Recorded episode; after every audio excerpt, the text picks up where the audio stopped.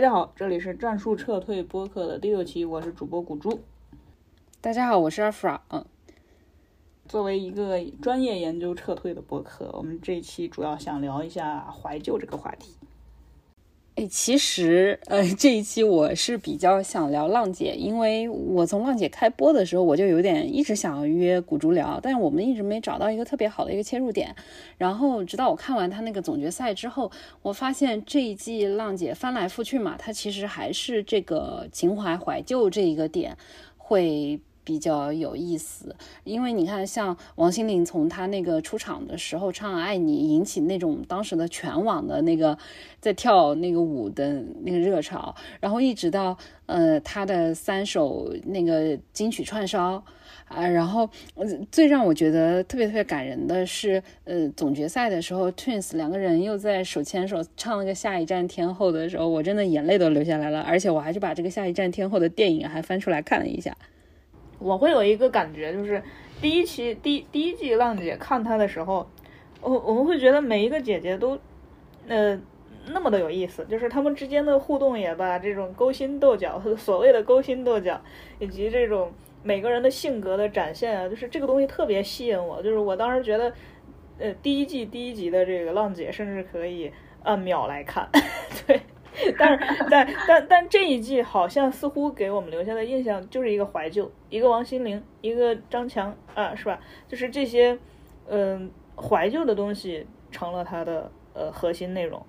嗯，对呀，而且我就会发现有好几次就是在那个公演里面比赛当中啊，你比如说王心凌的手工，她唱《爱你》，然后哇，当时真的是全网就是死去的回忆突然开始攻击我，然后所有人都 开始在跳《爱你》，老公跳《爱你》什么的特别红，然后王心凌基本上就是靠这个。大家的那种童年记忆嘛，一路呃红到现在。然后，嗯呃，其实王心凌我对她感觉还好。我我感觉我自己最被戳中的就是那个总决赛的时候，呃，Twins 在唱《下一站天后》这首歌已经差不多有二十年了。然后 Twins 出道有二十一年了，就他们其实已经。过了他在歌里唱的这个阶段了，就他他歌里面不是讲说你现在是一个籍籍无名的小女孩，然后有一天你如果就是下一站你就走到了天后的这个位置，你会经历一些什么？然后到最后你可能会明白说，嗯，原来你最想要呃做的事情其实还是要跟他回家，对他唱，就是呃讲一种。嗯，就就想要找找到自己的一个情感上的归属，可能才是比这个名利更重要的东西。而我觉得很有意思这个点。你说这个的时候，我就想起来，嗯，我我以前在广州待着，然后老去香港，然后就在铜锣湾那一站，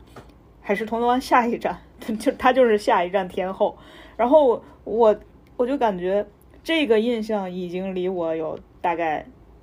六七年了，就是从。疫情三年肯定去不了，然后在这这之前三年，香港也发生了很多的事情，这个地方也离我越来越远，就是似乎，嗯，这首歌包括当时那种嗯能够自由往返香港的这种呃情怀，它都成了呃一种怀旧的元素。哎，那我们可能真的有一点代沟哎，就是我为什么对 Twins 的这首歌印象这么深刻呢？那其实是因为大概在我读初中的时候，他们这首歌因为粤语版非常红，然后那时候不就是会流行再出一个国语版嘛？然后，呃，下一站天后的国语版就叫做《莫斯科没有眼泪》，那你也不知道这首歌它到底是为什么，但是当时它在。对，他在我的青春里，他真的特别特别红，所以我就是一提到这个旋律，我就觉得。妈呀！我已经我回到了我的初中，然后我我哎，对，就是我我就会对这个歌有特别特别深的一个感情，所以其实嗯，可能在王心凌那一块的时候，我会觉得说，哎呀，他有时候他的那个金曲串烧，就是那个队长队长单独赛的时候金曲串烧，我觉得简直像一种作弊，因为你知道你唱这个肯定全场大合唱，然后得票得票也会特别高，但是 Twins 唱我就很双标。那对我来说，还有一个，呃，很奇怪的东西，就是我其实从来没有经历过，呃，张强的那个时代。但是，但是，呃，他唱那个呃小姑娘的时候，就好像也有一种很怀旧的感觉。但是，你都不知道你是怀的哪门子旧，就是你知道吗？就是那种感觉，就是他那个腔调里面好像本身就带着某一种复古的气息扑面而来，然后，嗯，即便你没有经历过那个年代，你可能是在后来去补课去听过这个东西，但他能够瞬间把你带回到一个你甚至从来没有经经历过的年代。但是在我那个。嗯，反正大概十年之前吧，我听那个新裤子乐队的时候，我会听很多这种什么 disco 啊这种东西，就他们是这个风格的嘛。然后张强一直也跟他们合作，包括我去那个 live 的时候，也会听到那个呃张强跟他们一块唱歌，然后那种感觉真的是蛮嗨的，就会有一种八九十年代的感觉。哦，而且我会发现，嗯。反正就是张强的音乐一出来，你就会觉得他是自带这种，就是他自带这个服化道的，这就是张强一唱歌，我就能想起我爸我妈在那个 迪厅里面摇摆。而且张强的这首歌真的超洗脑，我觉得他每一首歌都超洗脑，尤其是那个路灯下的小姑娘，那前奏一一响的时候，你的那种就是你全身的 DNA 都动了，就。不管你是不是在那个年代听着张强的歌长大的啊，我之前一直发群里面给你们安利的那个就是会跳舞的小军，他不就是一直在用张强的歌跳舞吗？我真的觉得好可爱。你去看了没有？我看了，看了，看了，看。我觉得跳的还挺好，挺有那个味道。就其实我我觉得这这事儿也挺有意思，就是他一零零后，你说张强唱歌的时候，别说他没出生，对。嗯，你说他妈没出生好像有点过分哈，就是就是，比如说他还没出生，就是这个很明显的，肯定不可能经历过那个年代嘛，就跟我刚刚描述的那种感觉一样，就是好像那种歌就可以瞬间给你拉回到这个这个这个年代，然后然后我就在想这个，嗯，一个零零后喜欢这种复古腔调的这个音乐，是因为这个东西本身那个年代的这个文艺作品是有这样的一个。持久的生命力呢，还是因为别的什么原因？其实我不知道，我我其实很好奇，一个零零后的呃小男孩，他会对这种八十年代的呃 BGM 感兴趣啊？就是这这个这个事儿，我还挺想跟你探讨一下。那那你应该去采访他啊，因为在我这里看来就挺简单的，因为他。嗯，除了跳这个张强的歌之外，反正我还比较喜欢看他那个《巴拉巴拉音之花》，就是在九几年，反正零零零几年初的时候，那郭富城跟张柏芝主演的那部电影《巴拉巴拉音之花》嘛，哇，那个音乐一起来就是，哎，反正那个真的是我的一个爱情电影的一种启蒙，然后还有那个。就是这种舞蹈啊，这样的这样的舞曲，这种音乐，然后还有那个，他还比较喜欢那个《失恋阵线联盟》这首歌，也是我小时候很喜欢看《家有仙妻》，然后这首歌是《家有仙妻》的插曲嘛。嗯嗯，对我真的就觉得，呃，反正特别特别特别的怀念那种感觉。然后他跟着他跳舞，就是很轻松嘛。你在那里看着他这个音乐一起来，你就我就我就经常就是，比如说我刷到我自己也会在椅子上面扭扭几下。我觉得呃。怀旧这种东西很奇怪，就是，嗯，你不是说你听到你听到了这个失恋阵线联盟，你会想起什么？其实我听到这个东西，我听到这个音乐，我其实什么都想不起。你说它对我的，呃，心理，呃，造成了什么样的一些，就，嗯，很很很很美好的情愫啊，或者说是对青春的怀念啊，其实都没有。它好像就是一种非常熟悉的旋律，就刻进了你的 DNA 里面。你一听到这个东西，它就。你就不由自主的觉得舒适，我觉得可能就是那种，呃，其实真的就是一种肌肉记忆。对对对对，是的对，肌肉记忆对，就跟呃濮存昕，就是他说他小时候背那个呃古诗词，就是五六岁时候背的那种东西，他到五六十岁都还能记得。对，但是中间可能呃在成长过程中学的其他的很多东西都忘掉了，但反而是你在小时候呃背背住的那个东西。就是到了你五六十岁，到了你老的时候都还能记得。我觉得跟这个是不是有相同的某一些，呵 呵我不知道科学家有没有研究啊？就是 相同的有一些这样的一个人的生理的一个机制，导致了你会对，嗯，在你年幼的时候，我甚至都不觉得它是影响到你啊，就是它是好像是就是灌进你的这种呃身体里面的东西，它会有一种本能的一种唤醒。很简单的讲，就是嗯，DNA 动了嘛。呃，反正我就看这个就觉得还蛮开心的，就想给他打钱。我看这个视频，我有一特别特别大的感受，就是他不光是就是模仿的很到位，就是他好像搭了一个景吧，就专门呃在这个景里面去跳跳那个当年的那些呃舞曲嘛之类的，就是。还费了一番功夫，这叫做职业化，你知道吗 职业化，对，毕竟要靠这个让你打赏嘛。我觉得还对我来说真的还蛮清流的啦，就是一个很视听上很舒服的一个体验。就是就是，其实我看小君君的呃视频的时候，我我觉得嗯，其实 M G 也不是我的年少时期，然后张强也不是我的年少时期，然后包括。嗯，失恋阵线联盟，你说它是我的年少时期吗？我年少时候接触过，但是不认为它是我的年少时期。就是真正影响我的东西不是这些，但它依然能够唤醒你的体内的某些骚动，某些 DNA 的记忆。对，这事儿呃挺有意思。就是，就比如说我现在问你，就是如果你要怀旧，你怀旧的东西会是什么？青春文学，就是那种。呃，青春疼痛文学，然后呃，快女、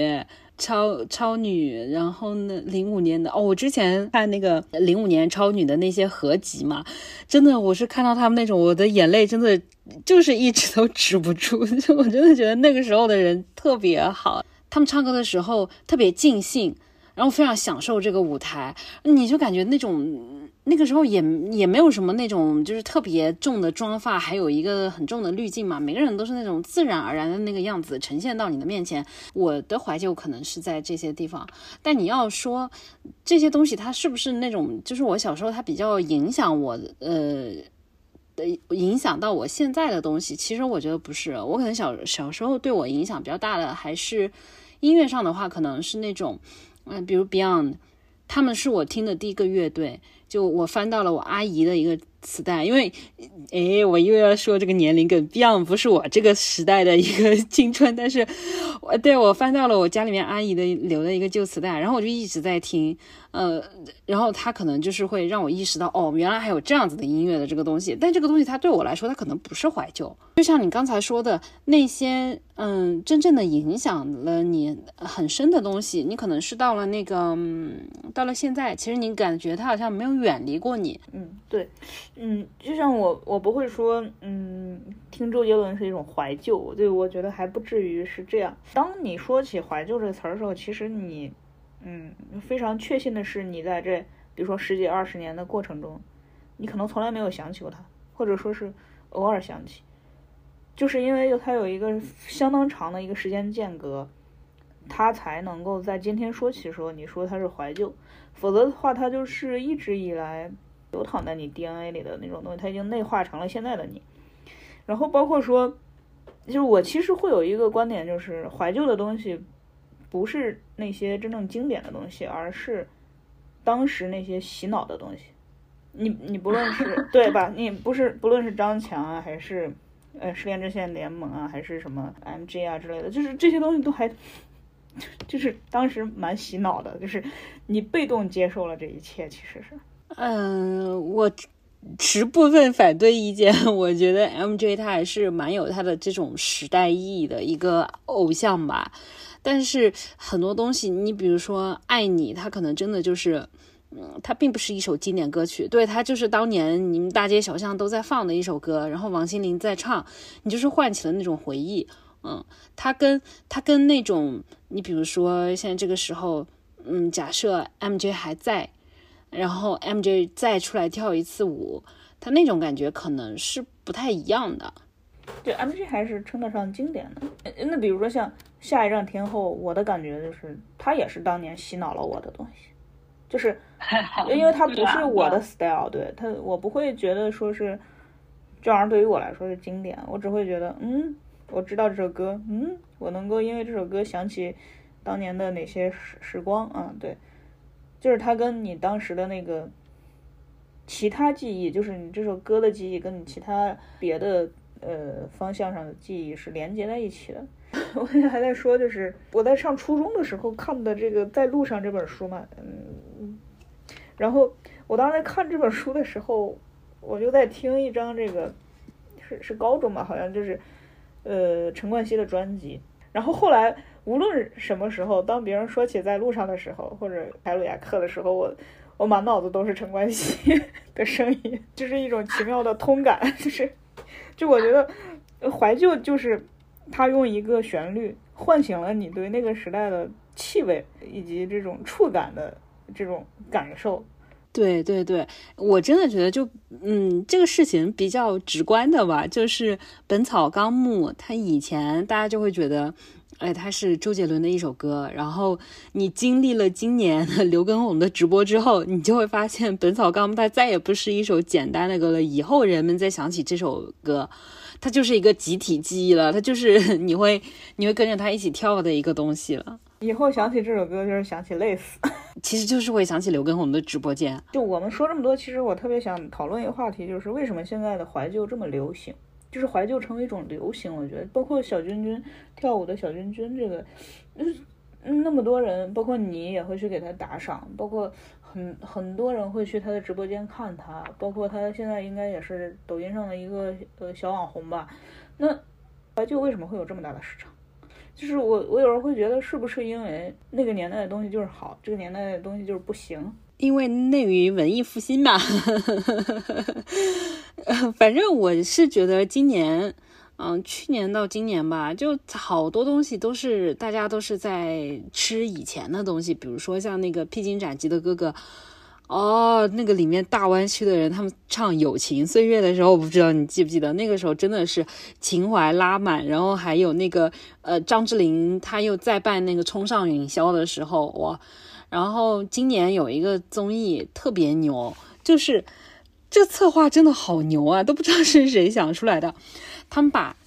几个已经过气快男又请到一块儿。然后做了一个综艺，叫做《快乐再出发》，然后是做的这帮过气快男他们一起出去玩的这样的一个节目。哇，现在这个节目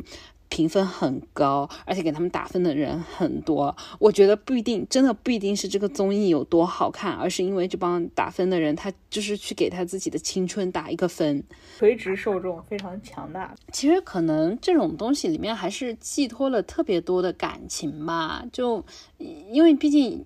我们真的以前追快男超女的时候是真情实感的，因为生活当中，我觉得我生活就很简单。那个时候我电视就一共那么几个台可以看，然后你忽然一下子有了一一个这样的歌。或者你一下子有了一一台这样的节目，你整个生活就是这个东西啊，它是有那种陪伴感，有那种真情实感的去，哎，你去想到底谁能不能晋级，然后，呃，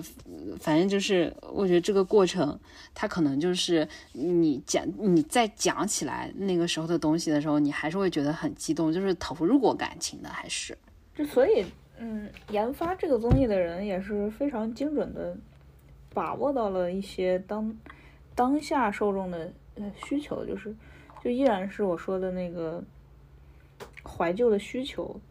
为什么这几年是愈演愈烈？包括包括我前段时间不是说那个大家都无法想象、都难以想象的是乐视活得很好，然后他活得很好的原因是。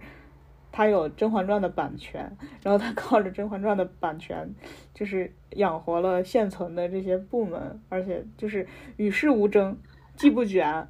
对，也也不裁员，就好像有一笔固定投资，然后每年都会有固定的收益，然后就能够维持这个团队一直运转下去，一直到老死过去，就是在吃《甄嬛传》这碗老饭嘛。就就我我我会觉得他是不是也是佐证了我我的这种想法，就是。现在的娱乐就是不行，当年的娱乐就是牛逼。我我部分同意吧，部分同意。我我觉得有一些东西确实是这样，还有一些其实就是，嗯，你看像这个。内容赛道太卷了嘛？因为你能写的故事，你你可写的东西，其实很多人在你之前已经做过了，或者说已经做到做到最好，你很难再突破了。那这个时候，你的这些原来的东西，你能够怎么样去二次利用呢？就这两年不是特别流行那个，嗯，那个叫什么东西来着？就是呃，比方说《老友记》剧组的重聚，《老友记》二二十年了。哈利波特，然后重聚，然后还有那个《甄嬛传》的话，去年是十年十周年，反正就是大家就讨论这种东西。你 说这个，我觉得就是美国人跟英国人他们也玩这套。就是我以前会觉得这个东西是艺术人生的专利，就是什么《红楼梦》剧组三十年后再相见，什么《西游记》剧组三十年后再相见。但是我特别爱看那个重聚的这个。四大名著重重聚的这个这个节目，我看小君君的那个直播间里面嘛，就呃好多人给他留言，就说那个嗯你你跳的很好，我们年轻的时候就是这样子的。然后我不知道这种感觉跟你去看，比如说像那个《艺术人生》里面的那个四大名著剧组重聚的时候，有没有一样的感觉？就是你在这其中寄托了自己的一一些什么？会有，就是比如说。就说这四个剧，我看的都是老版的嘛，那他们我我认为他们就是经典。你但凡打开这样一集《艺术人生》的节目，你就会想起小时候你你跟你爷爷一起，你爷爷逼着你看《三国演义》的 这个历历在目。然后你爷爷现在已经去世了，对吧？就是他本身会有一种个人情感的投射。然后另外一方面，你会想到，呃，小时候看《西游记》可能看了十几二十遍。呃，那些角色那些东西，它一直一直影响你到现在。然后包括《红楼梦》，小时候其实并不喜欢，但是你现在当你越来越喜欢的时候，你会觉得你小时候怎么那么嗯不懂事？我甚至当时因为为呃《红楼梦》更好看，还是《西游记》更好看，还是《三国演义》更好看，跟跟我舅妈吵过架。我舅妈是一个语文老师，她应该觉得孺子不可教也。就是她首先肯定是跟你当年的这些生活细节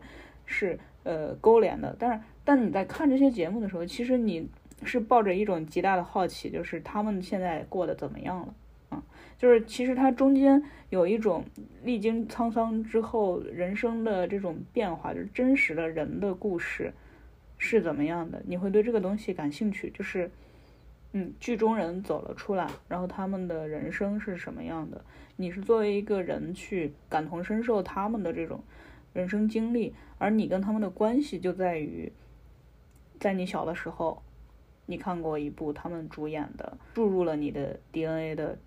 作品。哦，这个东西啊，我我感觉对我来说，呃，就是最强烈的，其实是在那种。比较长的那个美剧上，比如说像《老友记》，然后你它是从那个九九几年播到两千零几年，它跨度就有十年。你其实是从看第一季到看最后一季，它我不是我是到后来我大学的时候我才看的这个东西。但是你在看完这十季的这个剧的时候，你其实也是看到了这些演员，呃，他们从那个年轻，呃三。就是那个二十几岁到三十几岁的这样的一个过程，然后他们其实演员现实生活中的年纪也是，嗯，就是跟剧里面人物的差不多嘛。然后剧里面人物他们的那个人生，他就停在那里就结束了。但是我在看那个重聚节目的时候，你就会发现每一个人他们都老了，尤其是 Joey 跟那个 Chandler 的那个演员，哇，他们两个人真的老很多，又发福，然后。嗯，而且 Chandler 他的那个演员他自己是，嗯，在生活当中经历了很多的那种，比如说这个呃药物啊，还有酗酒这样的问题嘛，所以他他的疲态很明显，而且他自己整个人的那种状态也不是特别好，而且那个重聚节目里面，其中那个咖啡店的店员刚刚 Sir 的演员嘛。他是通过视频的模式加入他们的，然后那时候他其实身体状况已经特别不好了。后来这个节目录完没多久之后，他就去世了。就你真的会觉得说，这是一种，嗯，你就像你刚刚说的，就是你演员和他的角色，嗯，其实他是交融在一块儿的。然后你好像就是看看完了一个人或者一个角色的一生。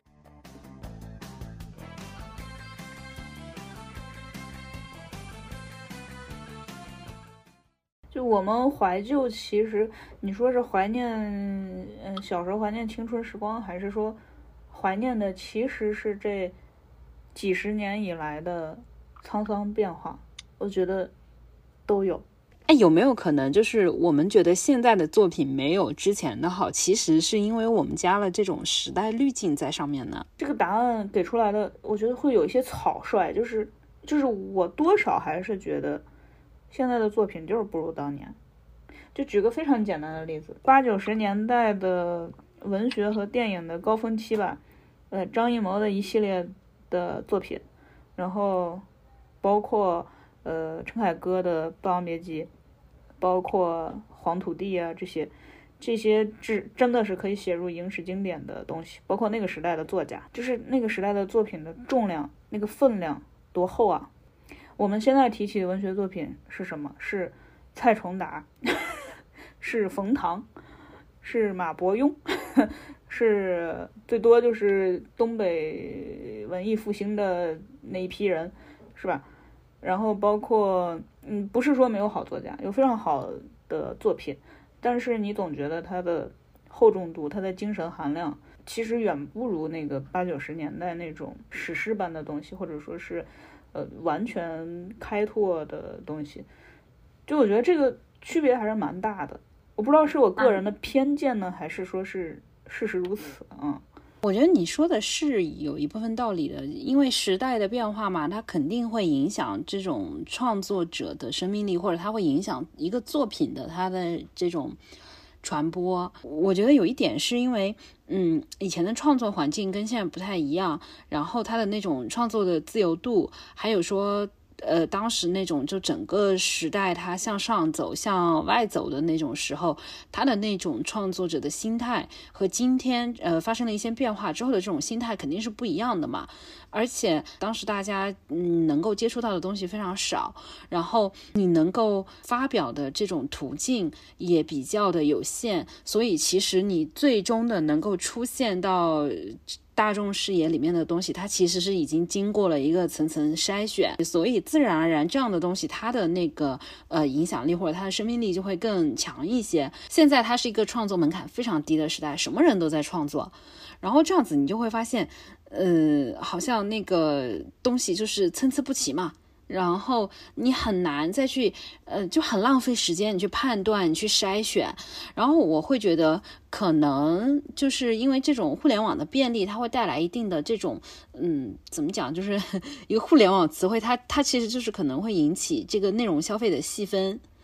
嗯，你比如说，你刚才提到说，其实还是有挺多还很好的这个纯学的作家，他们也在写作，那他可能就会。嗯，是在这一个类目里面，它它还是有这些好的东西而存在。然后你喜欢另外一些东西的人，你去你的那个领域里面去寻找，你就会寻找到非常好的东西。包括就是说网文，你一提起网文来，大家可能会觉得说，哎，网网文就是一些嗯脑残呀。哎，或者是比较猎奇呀这样的，或者是嗯，很就是很水字数的这种东西嘛。但事实上，网文界也有非常非常好的作品。我会觉得，嗯，比如说，其实可能是也是因为这种网文的这种竞争模式，它在内容上它就会要求作者卷，因为你必须要留住你的读者嘛。所以其实网文的作者的那种创造力，呃，和他那种就是卷的程度还是挺厉害的，所以他会有比较好的作品。但是它不一定就在是那种很多年以前那种，就是你一个作品横空出世，然后所有人，你主动的、被动的，你都在你都在接受它，然后它自然就会成为你们的一个集体回忆。然后现在的话，应该会比较难有这样的东西。那我其实想跟你探讨，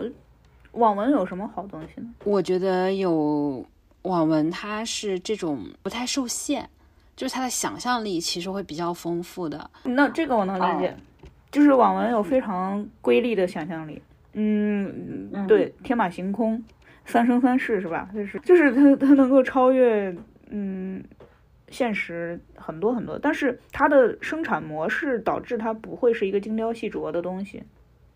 就我能够认同它会有。前所未有的想象力的爆发，但是我不认为它有极高的文学价值，因为它不存在一个精雕细琢的一个土壤。那这个的话，我哎，我会比较想跟你 讨论一期，因为有一个学者，他叫就是那个倪占葛，他其实一直这些年来就是在研究网文，研究网文里面的东西，然后他认为其实。呃，比如说他有一个很有意思的观点，就是他认为这个修仙的网文，嗯，是中国真正那个出海成功的一种文学。这个选题我做过，我以前还在做报纸的时候就写过这个东西。确实，呃，修仙网文在国外非常受欢迎。对，呃，就是外国读者非常可爱，什么我要把泰山纹在我的胳膊上，然后对我，就是很多这种很有意思的人，就是甚至有一些有一个外国人，他因为读修仙的小说治治好了他的抑郁症，嗯，这些都是真的，但是但我觉得呃不是说你出海你成功出海了你就是牛逼玩意儿啊，金庸再牛逼他永远得不了诺贝尔奖，是吧？就是。嗯，我觉得人类的呃文艺作品依然有一个金字塔的结构，真正好的东西，真正顶尖的那种东西，嗯，肯定不是网文，嗯，就是不论你为中国的文化自信做出了怎样的 贡献，然后不论你的文笔呃有多好，呃，然后你的呃你对传达中国精神起到了多大的作用，嗯，他的这个东西如果。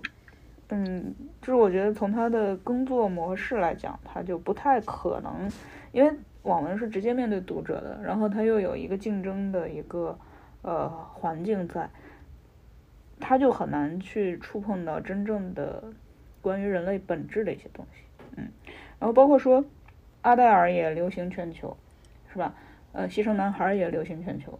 那他跟 Bob Dylan 是不是还是有区别的？他跟嗯，平克·弗洛伊德，他跟斯科拉底肯定还是有区别的。就是我我所说的那种文艺的倒退，嗯，是指真正的顶层的这些文艺作品倒退。比如像金庸，他当年流行，他不是能拿诺贝尔奖的作品，但是他当年流行，哎，现在仍然流行。而我们不会认为说，哎，谁？读金庸是一种怀旧，我们我们所谓的怀旧，其实还是比如说，哎，这个你那个八七版的什么金庸作品，呃，你在重映或者他们重聚之后，呃，我们会觉得这是一种怀旧。其实我们怀念的是那个剧看剧的时候的自己，或者说是那帮演员的本身啊。这其实好像也是有一点，还是有一点不一样。对，就就我们其实怀念的不是那个最好的作品，而是陪伴了我们的作品。对，我觉得是这样的。然后在你整个过去的所有的陪伴呢，我们的那些作品当中呢，它当然也有一些就是那种昙花一现的东西嘛，肯定也有另外一部分，它是那种，嗯，就是。这随着时间的流逝，它就走着走着就成为一种经典了。然后它可能就是出道即巅峰，然后到直到今天也难以超越的那种东西。嗯，我很爱看一种内容，就是不管在什么平台上面，就很多人他们经常在做有一些那种香港的从八十年代、九十年代到呃就这二十年之间的一些美女嘛，就那种女演员她们的一些呃电影镜头的那种拼。剪拼接，然后每次看到这种视频，我我还是其实我都我都知道会有哪几个人出现了，我大概心里面是比较熟悉了，但我还是会停下来把它看完，就是因为那个时代的这些嗯女性，她们在那个当时的影视作品里面，整个那种。妆发，然后他们自己的长相，然后还有这个呃他们的演技，还有这个电影的这种调调色本身所有的东西，它构成了一种审美在那个地方了。然后我再看到，我看再多遍，我仍然还是嗯不会觉得它不美了，所以我还是会想把它看完。我我觉得这个东西就是。嗯，也不能说是怀旧，就它它并没有过时过。我前两天我还去烫了一个 所谓的港风呃发型，就是因为现在这个东西还是蛮流行的，因为它当时很好看，它现在还是好看。嗯，哎，但我会我的观察是，港风有它呃从我们生活中消失的一段时间，这段时间主要是被日韩流行占据了，然后包括中国的这种嗯。四四四小花旦啊，什么玄玄玄玄玄幻的电视剧啊等等的这些，呃，其实是有冲击掉那个呃香港经典的这样大概有十，我觉得有十年的时间，我们不曾提起港片，直到现在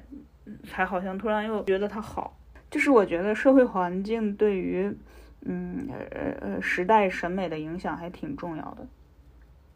就是，嗯，我们刚才讲的大部分是这种所谓的大众流行的怀旧，其实有一种知识分子怀旧，就是中国的知识分子会特别怀念八十年代。就比如说前段时间，呃，十三幺采访了那个《走向未来》丛书的主编之一钟书和，那他其实，在小范围里面也引起了一段怀旧的热潮啊，就是就是中国知识分子是很怀念八十年代的，因为那是一个嗯说什么都可以的年代，然后。嗯，不包括我们之前节目里面提到的精神污染，对，是，就是的，《走向未来》丛书就是一套启蒙的书，然后是一套开明智的书，就是很多知识分子依然会觉得八九十年代那种文化氛围，那种百花齐放的那种讨论的氛围是非常令人呃怀念的。这这个我称之为知识分子的怀旧，就是，嗯，就是我觉得。嗯，后来的包括像，就就甚至我当当我呃听到这个张强的歌声的时候，因为我没有经历过那个年代，然后我也不是张强的粉丝，但是我会本能的觉得，哇，那是一个呃文艺盛开时代的作品，嗯，就是他有那个时代的感染力，他跟当时的社会环境那种开放的社会环境的关系非常大。所以我也在想，比如说两千年以后，甚至两千一零年以后，嗯，很多文艺作品，包括音乐、文学、电影等等的这种失落，这种在我看来的，嗯，没有足够的精神高度，或者说是极端经典非常少的这个年代，它也是跟这个时代的变化是息息相关的。你知道，你你如果是这个电影主角，你如果有机会，你就会在巴黎的街头午夜啊，通过一个马车，然后你就会回到那个流动的盛宴，那个作家盛宴，你就是这种人。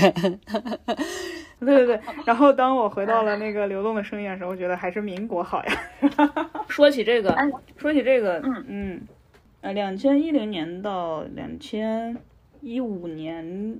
中间有很长一段时间，知识分子是确实是怀怀旧民国的，就是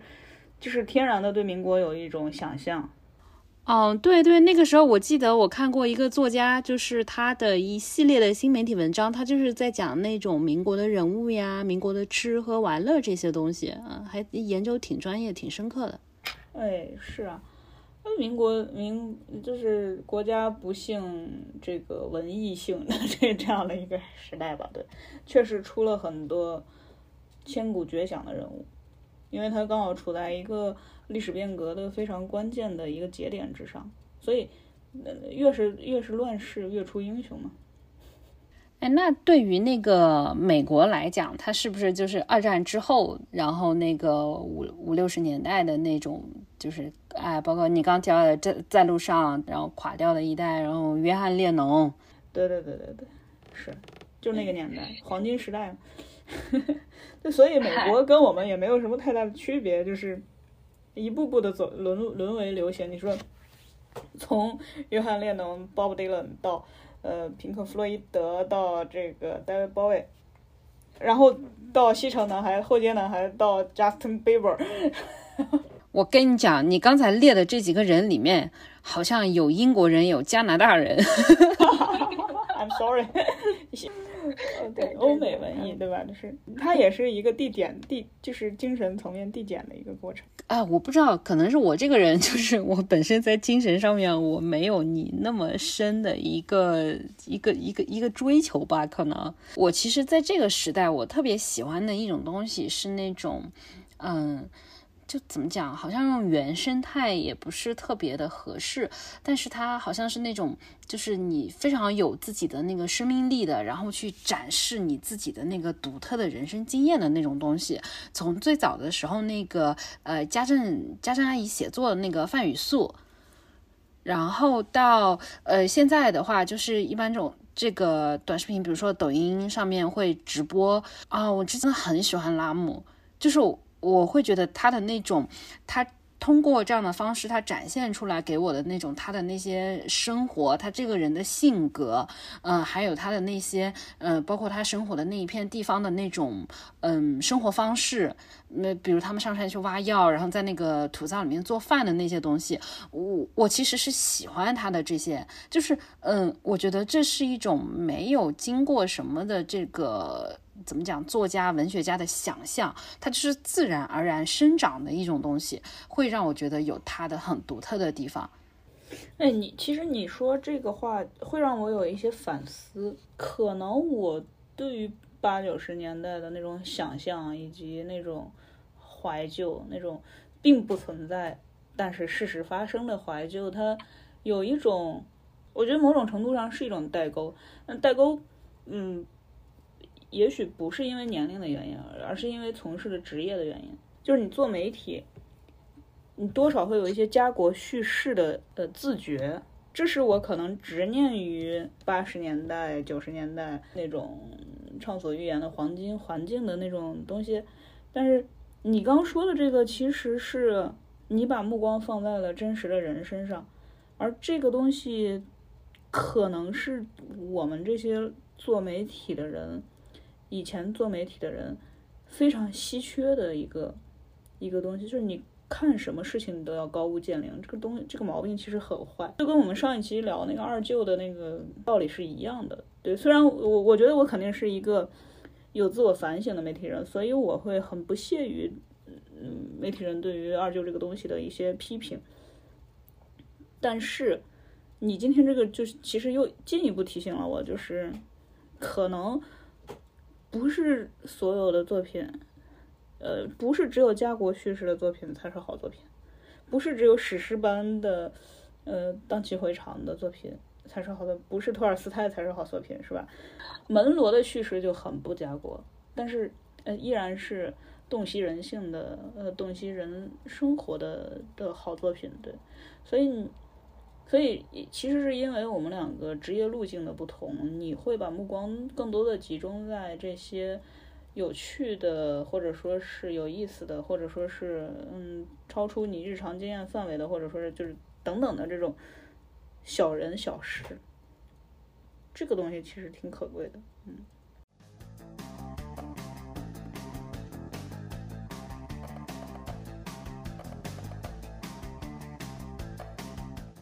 我在网上冲浪的一点心得体验就是。呃，我我会从一个个这种网上的这种人，他，我会觉得他的这个人和他的这个作品，呃，就是他 PO 的内容本身，他共同构成了这个嗯某种形式的作品一样的，我有这样的一种感觉。你比如说君君嘛，就是你我我后来看到他之后，我就后来我就去翻了他之前的那个视频。然后再就这样，你快你呃快速的这样子翻过来，你就会发现他大概这两三年的时间之内，他作为一个舞者，他的这个舞蹈的技术是就是一直在精进的。他现在跳舞就比之前要自然很多。之前可能他是急于在模仿一种一种动作。呃，然后一种范儿，但是他现在他可能是整个人更加松弛那种范儿，他更多的已经由内到外了。然后作为一个主播本身，就是他可能之前的时候也是在一些比较简单的场景里面穿就正常的衣服来拍摄，但是后来可能正好也是，嗯，像前两年就是港乐嘛，他他的那种就是 disco 的这种这种就是那个时候的这些音乐舞曲这些东西流行起来之后，他。我不知道啊，是因为 M J 或者说是港乐某某一个点，就是让他跳了一下之后，发现好像这个东西他自己也很喜欢，而且得到很多网友的共鸣。然后大概有过这样的一个节点之后，他其实开始是有意识的在经营自己的这一个账号，就是他会嗯有这种。你你看到其实有一个明显的变化的过程，就是他从加滤镜到配服装，然后到最后到还原整个环境，然后到你整个人的那种范儿。反正我觉得这个其实是我在他的这个直播间里面的这种呃怀旧音乐本身之外，我关注到的一点，我觉得还挺感兴趣的东西，一个真实的人的变化。对对。就是你会感觉说，他不仅是给你看到了一个比较好的一个东西，就一个直播作品，呃，然后他还给你看到了一个认真在做这门职业的一个小孩儿，而且，嗯，你比如说像呃，大家在这个东西给他打赏嘛，然后他也是通过认真做这件事情之后，就呃就是得到了这个通过，然后通过这个打赏得到了收入，然后从之前不太稳定的那样的状态，成为一个就比较职业的主播。就是其实我们老说零零后小孩不靠谱，是不是？他们其实至少从这个例子里面反映出来，他其实是比较有意识的，就是有这种职业化的思维的，还是是一个。敬业认真的年轻人，这个小君君是你第一次看直播且打赏吗？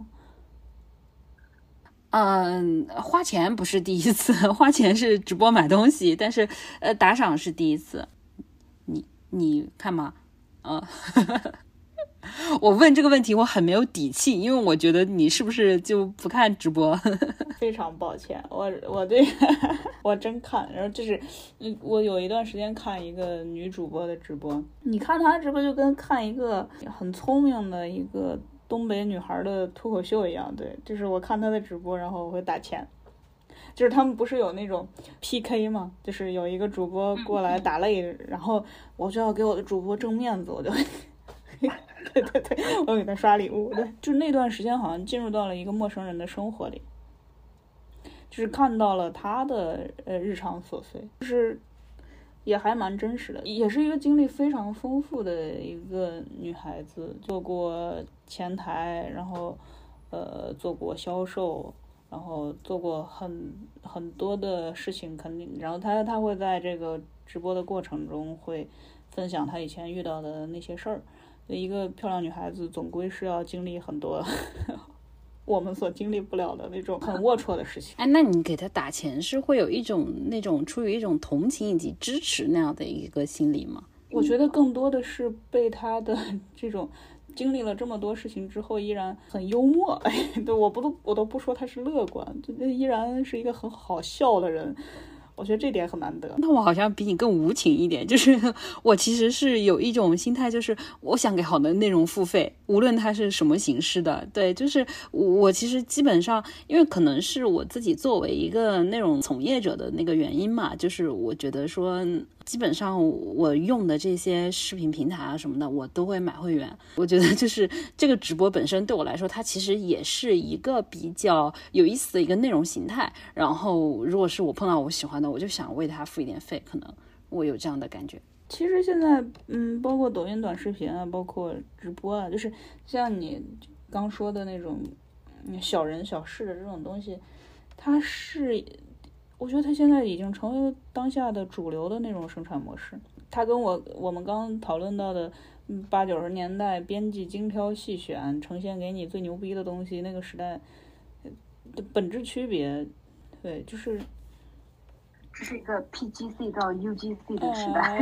对对对，就是我甚至心里可能会不太承认，就是短视频已经成为了当下最有活力的这种内容平台。就是我觉得它好像也并没有框死在短视频这一个东西里面。其实互联网本身它比较好的地方就是它让这个表达变得更加容易嘛。然后只要是在那个这个平台整个变成这个喷人 之前，其实很多平台上它都是有这种每个人在展示真实的自己，它有那种人的那种比较人性里面比较向外交流啊友好的那一面吧。互联网经历了几个时代嘛。